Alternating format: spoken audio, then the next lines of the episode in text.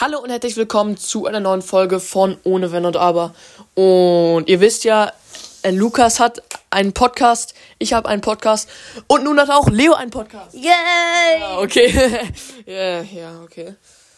Äh, Ganz kurz cringe geworden, aber gut. Ähm, der Link ist in der Beschreibung. In dem Podcast wird ungefähr je, jede Woche ähm, zwei bis drei Folgen her- rauskommen. Heute hat er schon zwei Folgen hochgeladen. Ich weiß, du wirkst jetzt skeptisch, aber du hast nicht jede Woche Zeit und, und jeden Tag, deswegen.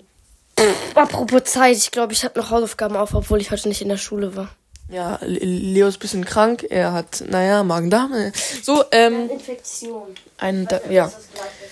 Genau, aber das ist jetzt auch ein anderes Thema. Geht auf äh, äh, Leos Podcast, denn da sind noch Sp- Spike-Folgen tatsächlich für alle, die die Spike-Folgen so lieben. Auf diesem Podcast kommen noch Spike-Folgen.